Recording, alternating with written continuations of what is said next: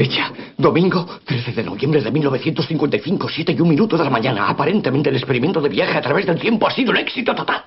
El rayo cayó sobre el reloj de la torre a las 10 y 4 minutos de la noche, descargando 1.21 gigavatios de energía sobre el vehículo temporal, que se desvaneció en una explosión de luz, dejando tras de sí un par de surcos de fuego.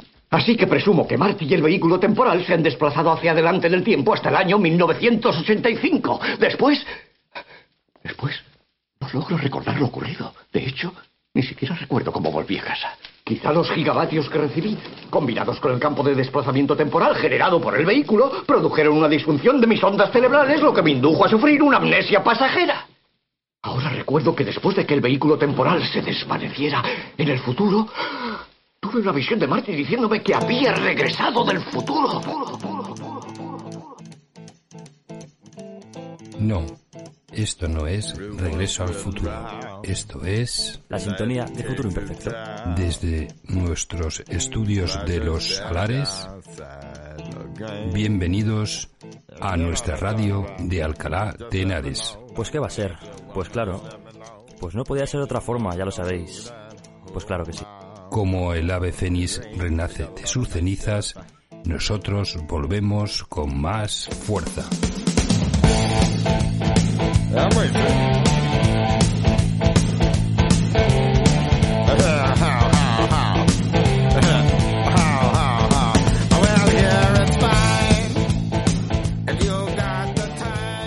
Y a los mandos de la nave que viaja al futuro, quien os habla, Javi Pater. En la redacción, nuestra copiloto, María José.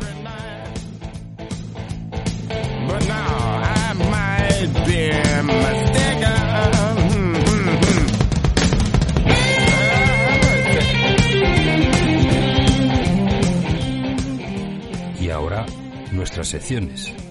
Alcalá Cultura, El Rincón del Druida, Paseo por las Tres Culturas, espacio para reflexionar y también tendremos mucha música. Futuro Imperfecto, radio podcast nacido en Alcalá de Henares, Madrid. Una radio cercana, con muchos contenidos culturales, local pero abierta al mundo. Nos escuchan en muchos países. Os ofrecemos contenidos de cultura, música, eventos y todo aquello que tiene lugar en nuestra ciudad.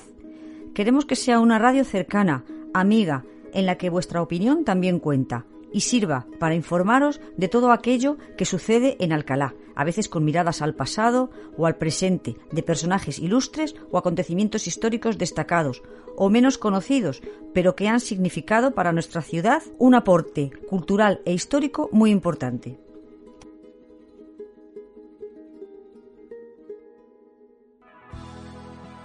Y este programa está dedicado al rock andaluz. Y de fondo escucharemos el grupo Imán, Califato Independiente o simplemente Imán, grupo de un crisol de músicas que van desde los sonidos hindúes, brasileños al rock sinfónico. El rock andaluz es un movimiento musical y cultural, enmarcado en un movimiento generalizado de búsqueda de raíces. Se considera los pioneros del rock andaluz a Smash y Triana, que combinan el flamenco con tendencias contemporáneas de rock progresivo. En este género se encuentran también Veneno, Mezquita, Sabicas, Medina Zara, Carmen, Cai, Granada, Imán, Guadalquivir, Alameda y Vega. Musicalmente consiste en una incorporación a las estructuras del rock y pop de conceptos rítmicos y elementos melódicos y armónicos, procedentes del folclore andaluz y del flamenco. Hay que tener en cuenta que las bases americanas estaban en, España, una de ellas en Rota, y bueno, ante todo el grupo Smash eh, coge esa influencia anglosajona y bueno, la transforma con, con el rock andaluz.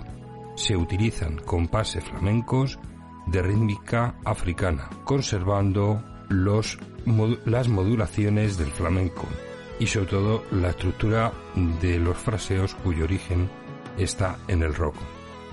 Se introducen elementos como la guitarra flamenca, las palmas, las castañuelas, que conviven con las guitarras eléctricas y diferentes instrumentos de percusión y bajos, entre otros. De rock andaluz hay subgéneros, uno de ellos son la fusión de flamenco de vanguardia, y ahí nos podemos encontrar a Enrique Morente con Lagartija Nick. La historia del rock andaluz está vinculada a Gonzalo García Pelayo. Es el productor del sello GON. El nombre de sello es en homenaje al grupo GON. Casi todas las bandas de, del género de los años 70 editaron en este sello. El primer disco de Triana salió el 14 de abril de 1975. La verdad que en principio no tuvo mucha aceptación, no tuvo éxito, pero bueno, eh, se convirtió poco a poco en un, en un fenómeno popular. También tenemos otro género como es el proto rock andaluz con Opus Dei, más pop.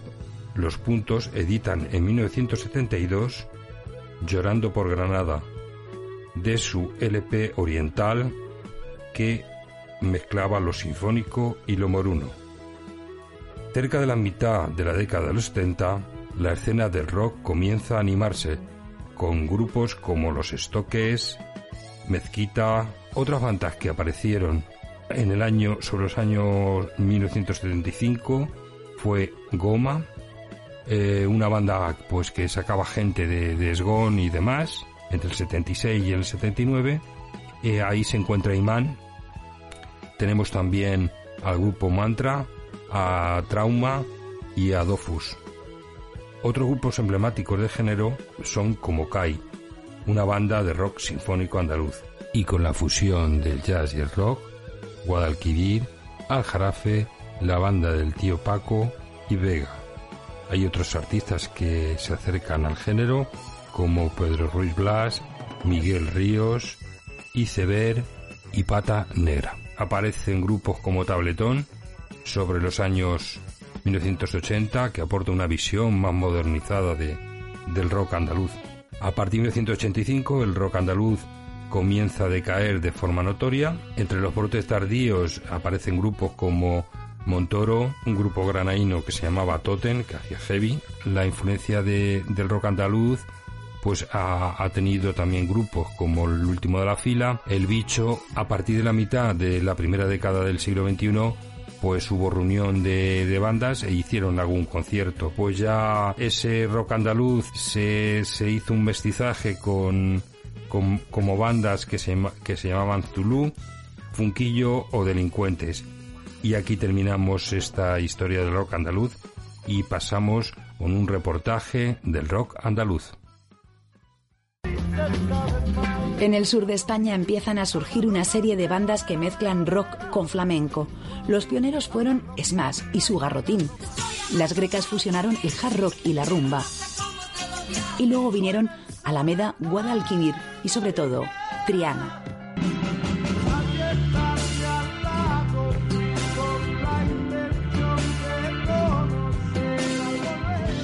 Jesús tenía una mayor eh, responsabilidad en todo el éxito de Triana debido un poco a, que era la voz cantante y además el, compositor de las canciones y de las letras.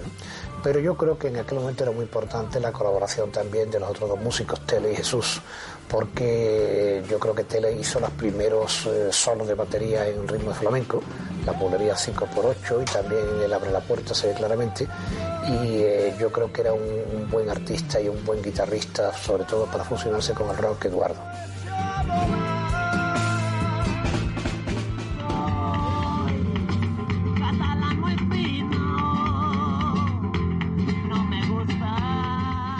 El disco Veneno recoge la esencia de esa fusión, de unas culturas distintas que se entrelazan y dan paso a una nueva y rebelde realidad. El primer vinilo de Veneno, el grupo formado por los hermanos Amador y Kiko Veneno, apenas tendrá impacto en el momento de su edición. Tal vez el público no estaba preparado para algo tan innovador. Hoy es considerado la piedra fundacional de los nuevos flamencos. Lo que nos gustaba era Franz Zappa, lo que nos gustaba era Jimi Hendrix y lo que nos gustaba era pues la sensación, la provocación, la tensión, la fuerza de esta música nueva que estaba entonces eh, volviendo loco a toda la industria. Entonces nos gustaba eso, pero pasaba por el tamiz del flamenco, en cuanto a la estética flamenca y en cuanto a los procedimientos, no solamente en cuanto a la forma, sino en cuanto al fondo. Entonces la música flamenca es una música austera, es una música de una mesa, de un banco, de, de valerse de los nudillos, de la mesa, del propio compás del vaso, de la guitarra, una música muy austera y que mm, la puesta en escena mm, recuerda algo muy, eh, muy sencillo y muy profundo a la vez. Y como no, eh, nuestra primer, el primer grupo que tenemos eh, es el Más, que fue un grupo español de rock psicodélico con tintes bluseros y progresivos. Ya sabéis, se convirtió en los pioneros del rock andaluz. De su álbum de 1978, Vanguardia y Pureza del Flamenco, pues tenemos este tema, el garrotín.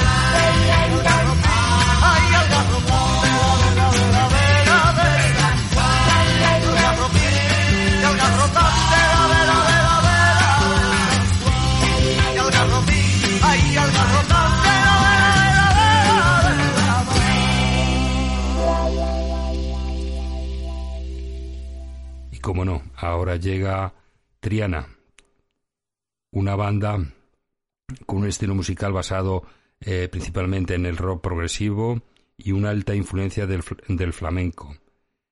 Em, fueron yo creo que unas bandas muy, muy una banda muy importante en el rock en el rock español eh, publicaron eh, un sencillo que fue Tu frialdad que llegaría a alcanzar el puesto pues máximo la de ventas en, en España y aquí os dejo para que lo escuchéis.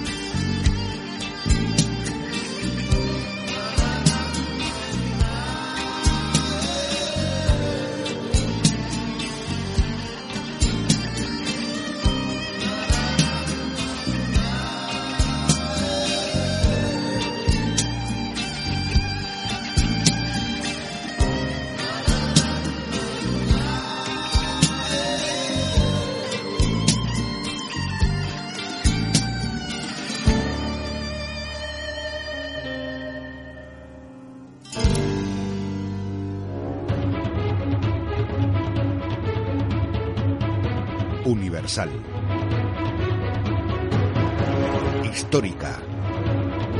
Cultural. Alcalá de Henares. Ciudad de Cervantes. Ciudad de las artes y las letras. Ciudad de las tres culturas. Ciudad Patrimonio de la Humanidad. Alcalá de Henares. Un viaje único. Una experiencia única.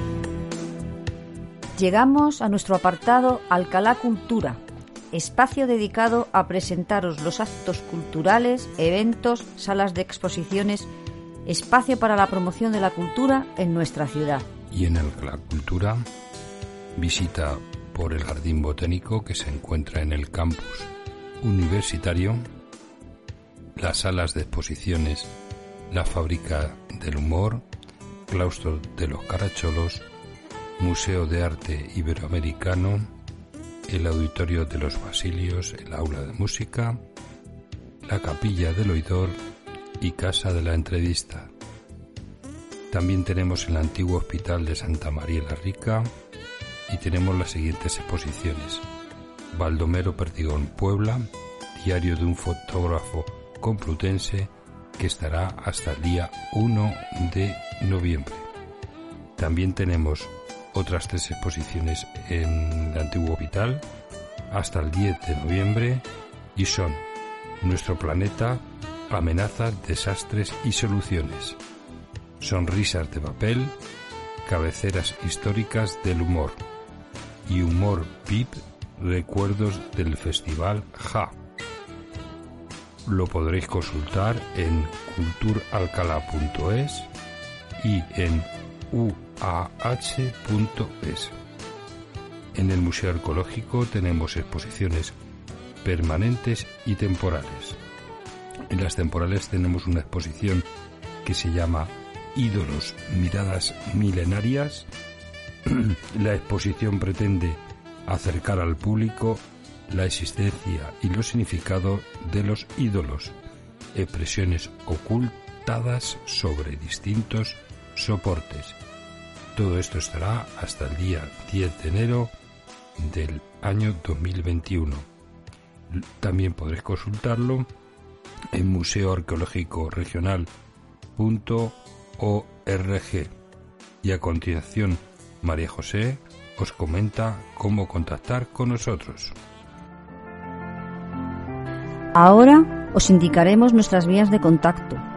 Por la web Futuro Imperfecto Radio wordpress.com, nuestro correo futuroimperfectoadh.gmail.com, por Twitter arroba f-imperfecto, por Instagram arroba futuroimperfecto radio y por las siguientes plataformas Evox, Spotify, Podcasts, Radio Public, Anchor, Google Podcast, Breaker, Overcast, Apple Podcasts y no dejéis de suscribiros en cualquier canal por donde nos escuchéis.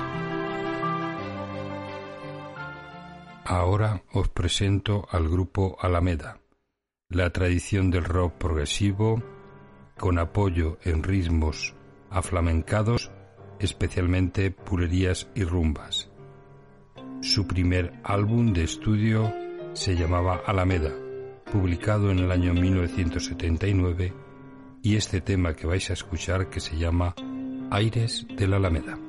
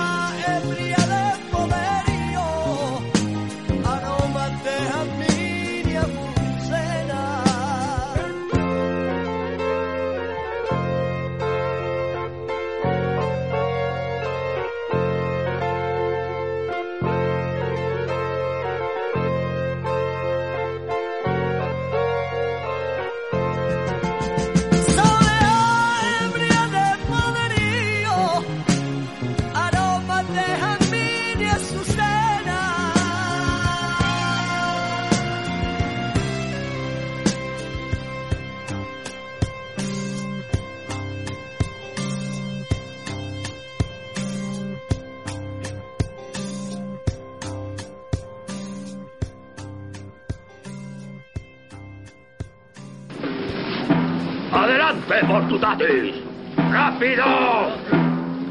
¡Más rápido! ¡Remad fuerte!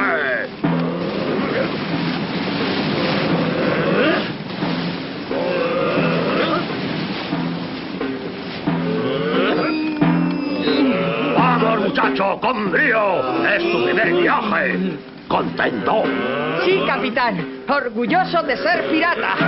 ¡Estupendo, muchacho! Vas a vivir unas maravillosas aventuras en el mar. Abordarás muchos barcos felicios. Hispanos. Bretones.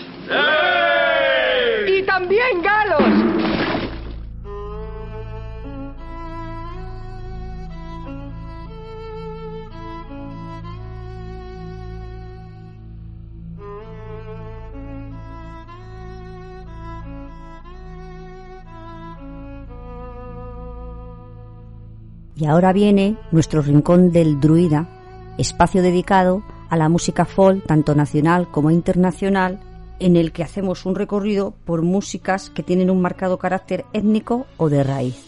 Y esta vez también en nuestro rincón del druida pues dejamos para dos temas sobre el, te- el, el rock andaluz.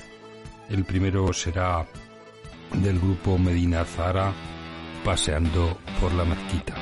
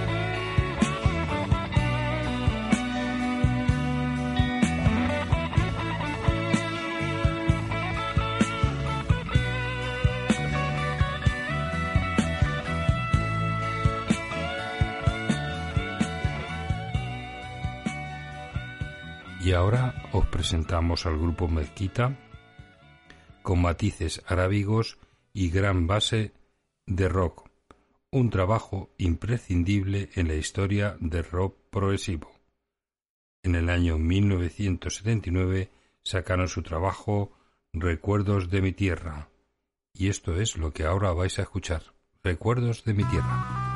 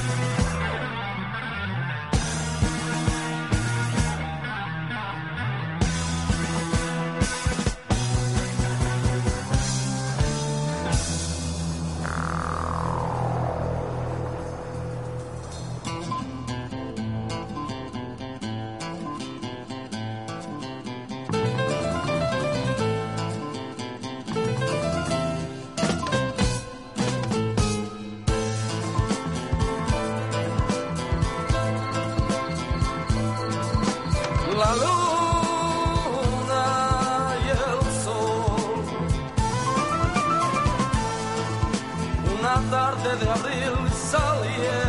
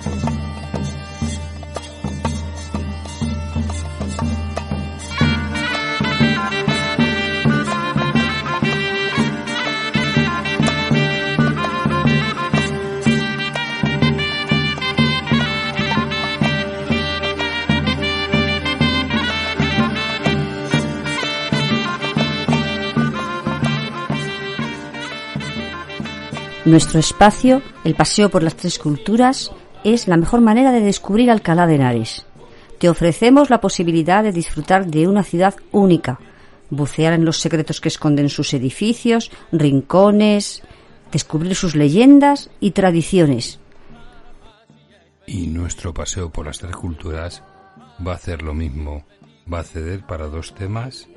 El primero será del grupo Kai. Es un grupo de rock sinfónico y de jazz rock. Era un cuarteto liderado por el teclista Chano Domínguez, con fuertes influencias de Emerson Lyon Palmer y flamenco. Más allá de nuestras mentes diminutas, álbum publicado en el año 1978 y escucharemos el tema 2 que se llama Más allá de nuestras mentes diminutas.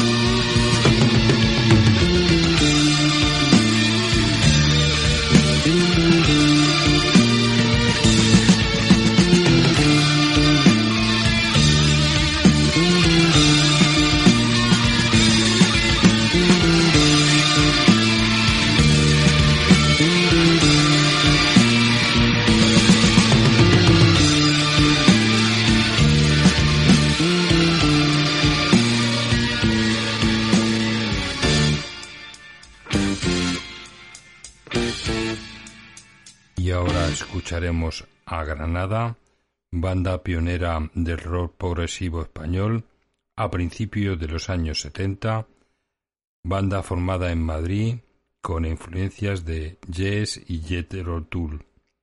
Su primer álbum de estudio, Granada, publicado en 1975, y con este tema que se llama Granada es.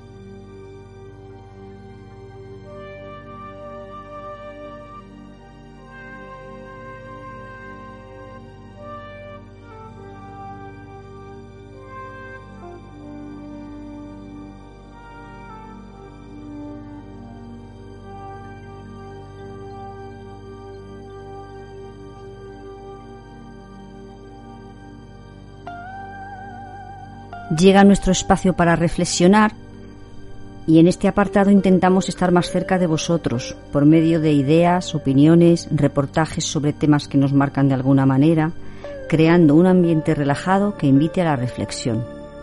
Después cerraremos el espacio con los aforismos. Y ahora escucharemos el reportaje Memoria del Rock Andaluz.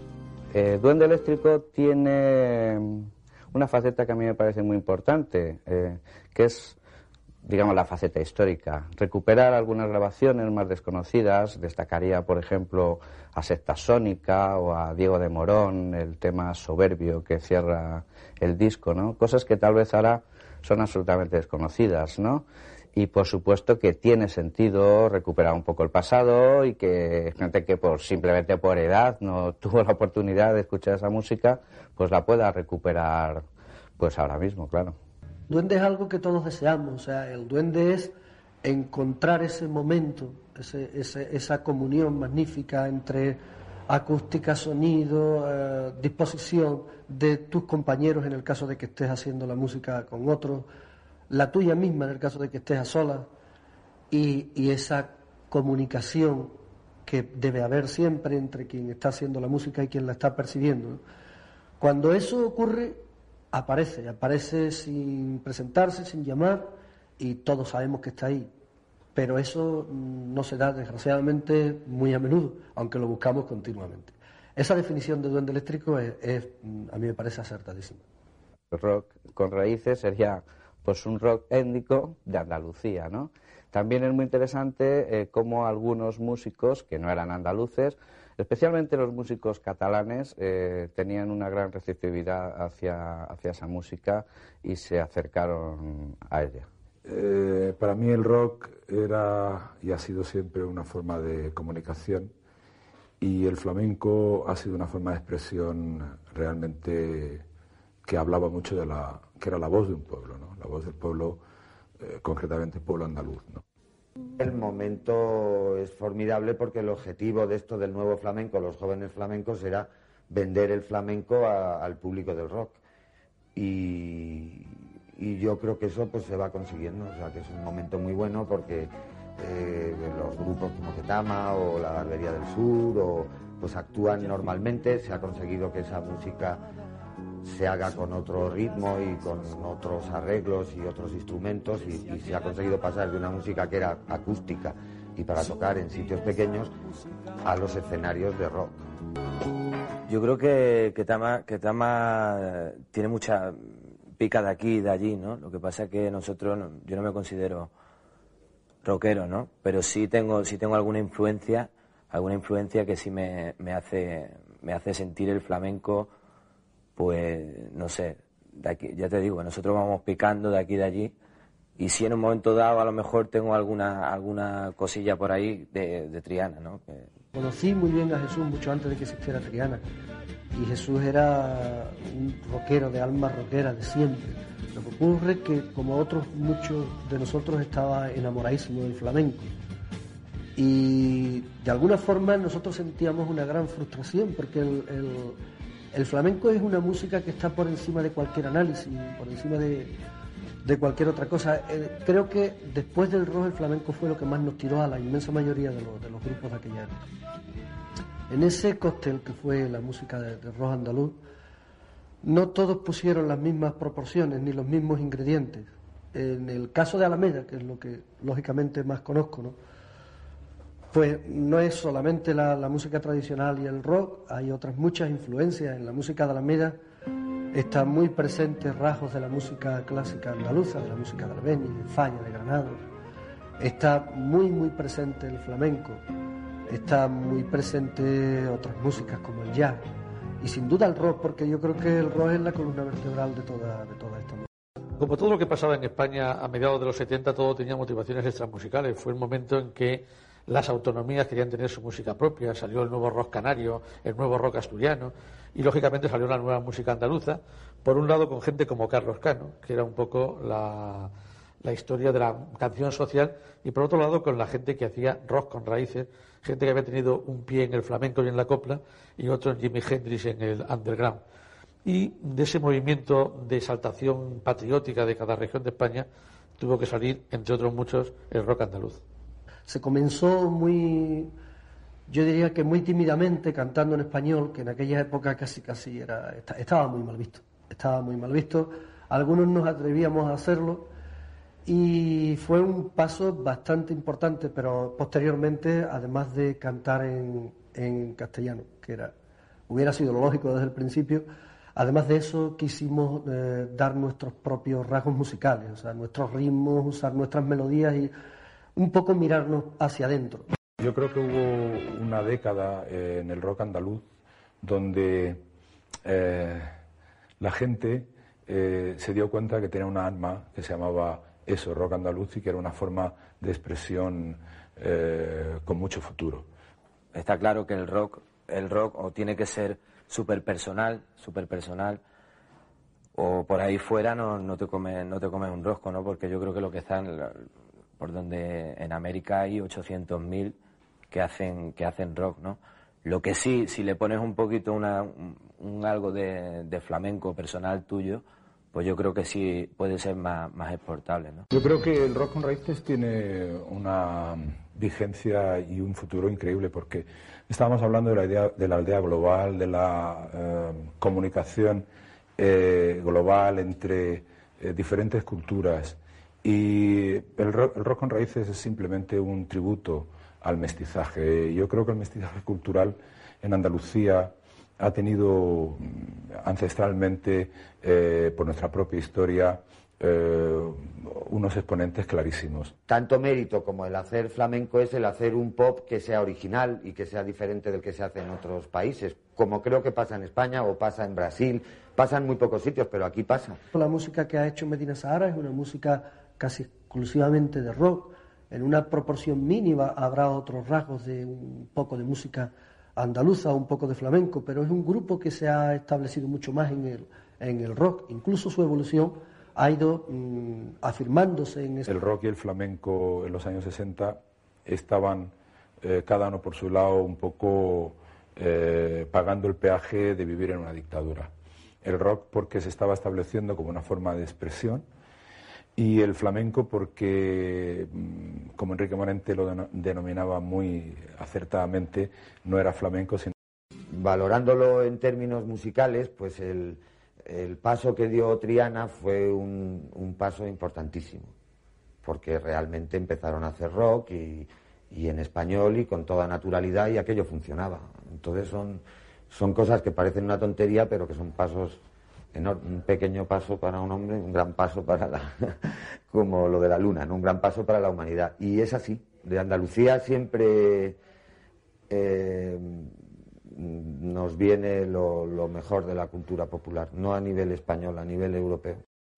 Otros grupos como CAI, que eh, eran grupos que tenían un duende increíble, CAI y Man, con un enorme misticismo, ellos tenían otras muchas influencias. No creo que a, todo el movimiento de rock andaluz se le pueda aplicar que su influencia se queda en la música tradicional y andaluza y el, y el rock. Los músicos difícilmente nos paramos a definir lo que estamos haciendo. Yo me atrevo un poco a hablar en, plural porque creo, creo hacerme eco del sentir de, los que estamos en esto desde, la perspectiva de los que lo, hemos hecho. Entonces, mm, difícilmente a ninguno nos hubiéramos mm, puesto a pensar cómo se llamaba lo que hacíamos. Pero en cualquier caso, me parece que Rock con Raíces define muy bien esa, esa música. Que hace mm, bastantes años era un fenómeno de una minoría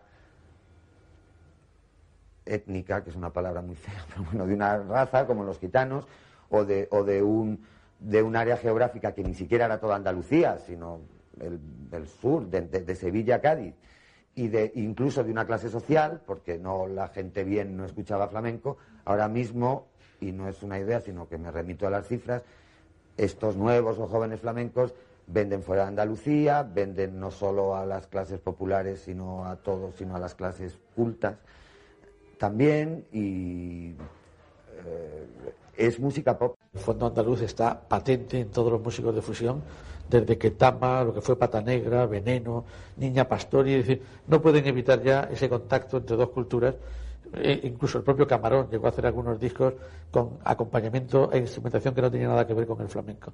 Eso ha quedado y quedará para siempre. Fue un, movimiento de, toda Andalucía, aunque inevitablemente se resumiera un, mucho, no un poco, un mucho en Sevilla. Porque, bueno, porque es una ciudad llena de, llena de duendes y porque de alguna forma allí es donde estaban los escenarios donde teníamos que tocar y Sevilla era una ciudad como lo sigue siendo ahora, pero en aquel entonces era un, hervidero de, inquietud cultural y artística. Ahora, bueno, gente que evoluciona desde Veneno, Raimundo Amador, eh, actualmente Ketama, La Barbería, eh, han llevado una evolución fenomenal en la cual también he podido participar en alguna ocasión, más tal vez hacia el flamenco, mm, más hacia una raíz flamenca eh, más acústica tal vez. Tal vez eh, la etiqueta rock andaluz valió en aquel momento, pero puede que ahora no tenga ningún. El flamenco, el nuevo flamenco ahora mismo es la música de la calle en España. Si sale a la calle es lo que se oye. es, una, es una música que ha traspasado esa, ese espacio pequeñísimo del éxito, cosa de la que me alegro, no solo por mí, sino por todos los compañeros que eh, anduvimos aquí, aquí en Carmen. Pata Negra sí se educaron en el rock, curiosamente porque se juntaron con los hippies de Sevilla, que a su vez se juntaban con los soldados americanos de las bases de Morón y Rota. Entonces, pues a estos dos chavales, que en aquella época que hablo, cuando Jimi Hendrix o Janis Joplin o los Doors, pues podían tener, no sé, 13 o 14 años, se juntaron con todos estos hippies de los Smash y todo esto que que suponía que les llegaban las novedades de América muy rápidamente porque llegaban a la base cuando en España no había no se editaban los LPs de rock. Entonces ellos empollaron todo eso y sobre todo quedaron muy fascinados con Jimi Hendrix, eh, los dos hermanos, Raimundo y Rafael Amador. La música andalusí con el rock era una fusión válida porque hay algunos puntos, por muy lejanos que parezcan, que, tienen que tienden a unir las dos músicas. Eh, de hecho, ahora hay una manifestación en Argelia que se llama la música RAI, que tiene un poco que ver con eso. A nosotros nos ha influido muchísimo pues Triana, ¿no? Triana y Alameda que fueron los que los que despertaron el flamenco, el flamenco rock aquí en España, La, la influencia de aquella música se extendió muchísimo. Yo podría poner como ejemplo al último de la fila o a Ketama. Yo pienso que esos son un poco herederos, son grupos con un enorme talento a los que yo admiro muchísimo. Pero creo que ellos no se molestarán si, si eh, yo creo y pienso y expreso este pensamiento que ellos bebieron muchísimo en aquella, en aquella música. Hubo una superproducción de música andaluza y eso produjo lo siguiente, que se agotara en muy poco tiempo, que en tres o cuatro años la gente se aburriera de tanta música muy parecida y se quedaran solamente los auténticamente elegidos. Eh, la influencia de todo, de todo aquello eh, está en músicas de artistas que a lo mejor, de, grupos y de, y de, cantantes, que a lo mejor necesitarían un análisis un tanto detenido para, para descubrirla, pero están, son muy sutiles, pero siguen, siguen vigentes sin duda. El Ketama tiene influencia un poquito de todo, de lo hindú, de lo, de lo de los primos árabes que tenemos aquí al lado, Yo creo que hay un poquito de todo. Y ahora llegan nuestros aforismos. Yo creo que hay un lugar para tocar la guitarra, pero también hay un lugar para cantar el blues. Lo maravilloso de aprender es que nadie te lo puede quitar. El arte es sobre todo un estado del alma. El mejor método para viajar la música. Estas frases eran de Baby King. Y bueno, pues ahora, como no podía ser de otra forma, pues nos despedimos. Eh, sí es verdad que os vamos a dejar con, con el último tema del grupo Guadalquivir. Fue una banda de jazz rock y rock andaluz. Em, bueno, frente a grupos como Triana, Alameda Imán, desarrolló su trabajo con influencias del rock sinfónico. Y bueno, en 1178 eh, sacó su trabajo Guadalquivir y esta canción que vais a escuchar es Guadalquivir. Pues nada, hasta el próximo programa y espero que sea muy pronto.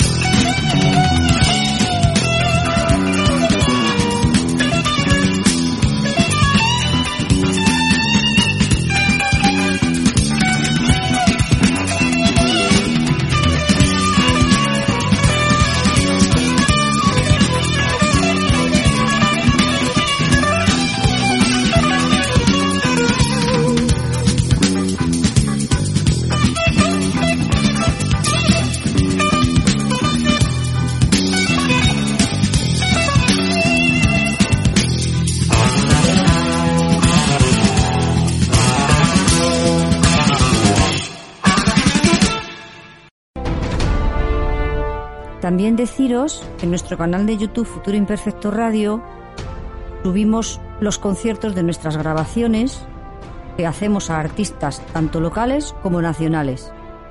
Esperamos que os guste.